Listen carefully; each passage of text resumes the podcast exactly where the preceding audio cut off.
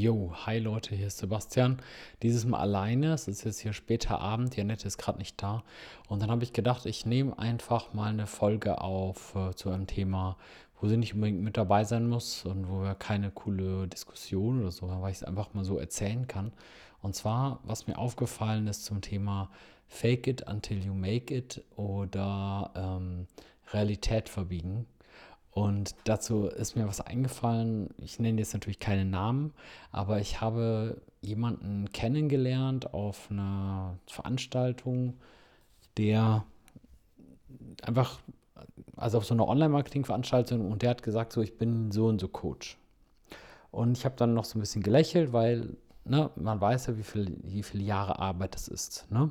Also bevor ich gesagt habe, ich bin Coach für Online-Kurse, habe ich, was weiß ich, drei, vier Jahre lang, oder ja doch nach vier Jahren habe ich richtig hart geackert und hatte schon meine ersten 70.000 Kunden, bevor ich mich überhaupt getraut habe zu sagen, ich bin Coach. Und heute ist ja jeder Coach direkt von Anfang an, ne, mit diesem High-Price-Coaching und ihr wisst ja, ne?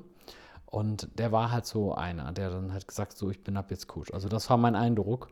Und er hatte noch keine Social-Media-Präsenz, er hatte noch kein Instagram und gar nichts. Und ähm, er hat es aber konsequent durchgezogen. Also er hat halt ähm, sich da was aufgebaut, hat das dann auch gemacht. Also er hat wohl auch Kunden. Ich weiß nicht, wie viel er verdiente, aber ich habe ihn auf jeden Fall so eine Zeit lang beobachtet. Und ähm, also der Punkt ist halt, dass er ähm, so dermaßen konsequent auf Instagram immer wieder postet, dass er der und der Coach ist in dem und dem Thema, dass ich mittlerweile auch anfange, das zu glauben.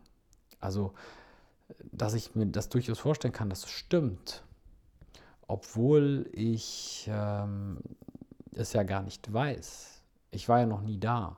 Aber er postet immer Sachen ähm, aus seinem Büro und aus irgendwelchen Schulungsräumen und dann sieht man irgendwelche Flipcharts und dann steht da, gleich kommt der nächste Kunde und so. Und ähm, mittlerweile, ähm, am Anfang, da lacht man so ein bisschen darüber, weil, du, weil er dir da ja noch in irgendeiner Veranstaltung erzählt hat, dass er nichts, irgendwie noch nichts aufgebaut oder so. Aber mittlerweile denke ich dann so, hey, das ist jetzt auch schon wieder zwei, drei Jahre her. Ähm, und er postet dreimal, drei, viermal die Woche oder so auf Instagram irgendwelche äh, Kundensachen, obwohl man da keinen Kunden drauf sieht, dass ich es mittlerweile auch glaube und sage, ja, ähm, äh, er ist anscheinend Coach in dem Thema. Und obwohl ich es nicht wissen kann, ob es stimmt oder nicht, aber er hat mich so ein bisschen überzeugt, halt durch diese ständige Präsenz. Und, oder überzeugt ist das falsche Wort, er hat mich so ein bisschen manipuliert. Und ähm, ja, das wollte ich euch nochmal sagen, was das halt auch für einen Unbeteiligten dann für einen Eindruck machen kann. Also was man eben selber sagt, mm, was und wenn man das immer und immer und immer wiederholt, das ist dann so ein bisschen fake it until you make it, weil das ist ja auch immer das Henne-Ei-Problem. Man braucht ja irgendwann seinen ersten Kunden. Ne? Und ähm, ja, und selbst wenn er bis jetzt noch nie jemand gecoacht hätte und hätte immer nur Flipcharts fotografiert, dann spätestens jetzt würde irgendeiner ankommen und sagen, okay, du bist ja erfahrener Coach, kann ich mal bei dir irgendwas buchen oder so. Deswegen, also ich fand es interessant, dass eben diese ständige Berieselung mit diesen ganzen Social Media einen dann wirklich so glauben lässt, dass man gar nicht mehr weiß, ist er jetzt eigentlich Coach oder nicht. Und das äh, wollte ich mal mit euch teilen und auch vielleicht eine kleine Motivation, um selber, wenn ihr das möchtet, auch viel öfter zu posten.